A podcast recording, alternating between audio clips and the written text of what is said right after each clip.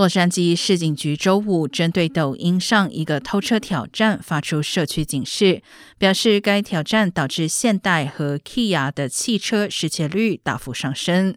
根据统计，去年全洛杉矶市被偷车辆中，这两类汽车占百分之十三，但今年此一比例已上升至百分之二十。这两家汽车厂商在二零一零至二零二一年间生产的车款没有触控引擎启动系统，而在一则抖音影片中，清楚展示了如何使用 USB 传输线和一把螺丝起子来启动没有触控系统的引擎。